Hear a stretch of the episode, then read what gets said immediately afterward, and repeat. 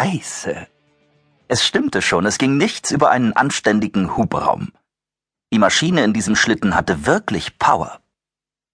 Für Johnny Parks ging endlich ein lebenslanger Traum in Erfüllung. Am frühen Morgen mit über 160 Sachen einen verlassenen Highway hinunter zu rasen, war aufregend. Dass er in einem Streifenwagen saß und einen berüchtigten Serienmörder in einem schwarzen Pontiac Firebird verfolgte, gab dem Ganzen einen zusätzlichen Kick. Johnny bemühte sich, den Wagen unter Kontrolle zu behalten, während sie allmählich zu dem Firebird aufholten. Wenn Neil der beste Schütze in der Truppe war, dann betrachtete Johnny sich als den besten Fahrer. Teil des Duos, das den Bourbon Kid zur Strecke bringen würde. Na komm schon, Johnny! Ich kann von hier keinen genauen Schuss anbringen! brüllte Neil und zielte mit dem Revolver aus dem Fenster. Bring uns näher ran! Johnny rammte den Fuß aufs Gaspedal. Hör mal, wenn ich diesen Kerl erledige, dann sind wir verdammte Helden, Johnny. Wir bringen den schlimmsten Massenmörder der Geschichte zur Strecke. Fröhliches Halloween! Dass Halloween war, hatte Johnny nicht vergessen.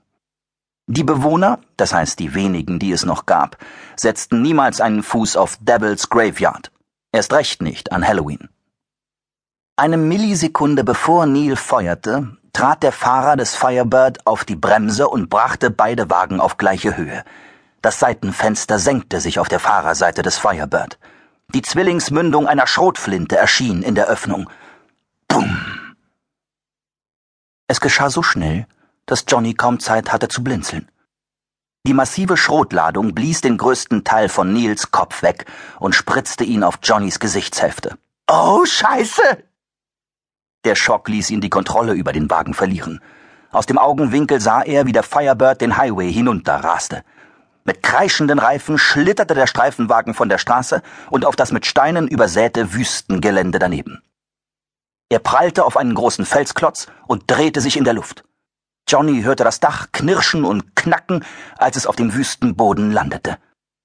Eine Sekunde ehe er das Bewusstsein verlor, nahm Johnny sich vor, den Polizeidienst zu quittieren.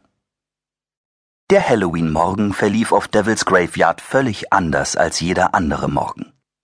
Wie jeden Tag öffnete Joe die Tankstelle um Punkt 8 Uhr. Aber nicht einmal die Schlangen und das diverse Ungeziefer, das ständig in der staubigen Einöde umherkrabbelte, waren zu sehen.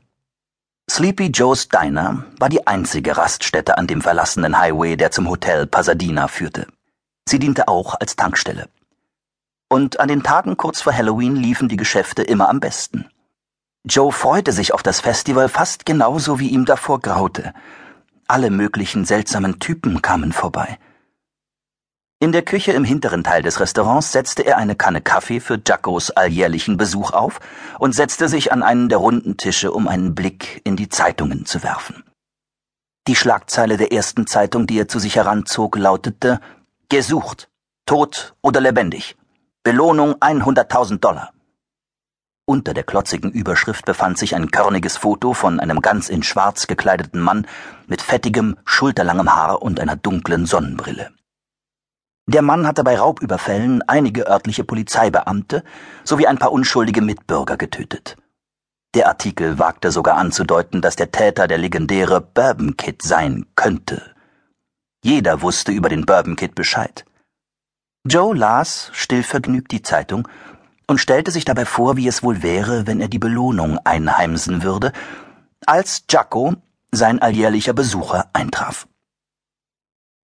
Der Besuch Jackos war ungefähr das Aufregendste, das in Joes Leben je geschah. Er war ein Schwarzer, Mitte bis Ende 20, und jedes Jahr kam er in den Imbiss verkleidet als Michael Jackson wie damals in dem Thriller-Video. Jedes Jahr verbrachte Jacko den ganzen Tag im Imbiss, schwatzte mit Joe trank Kaffee in rauen Mengen und hoffte, dass jemand ihn mit seinem Wagen zum Back from the Dead Gesangswettbewerb im Hotel Pasadena mitnahm. Jedes Jahr wartete er vergeblich. Aber es schien ihm nichts auszumachen, denn jedes Mal zu Halloween kehrte er zurück. Immer noch hier, Joe? Immer noch. Willst du das Übliche? Klar, Mister. Jacko hielt inne und trat verlegen von einem Fuß auf den anderen. Du weißt, dass ich kein Geld habe, nicht wahr? Ich weiß. Dann griff Joe nach der Kaffeekanne und stellte Jacko den Kaffeebecher neben die Zeitung.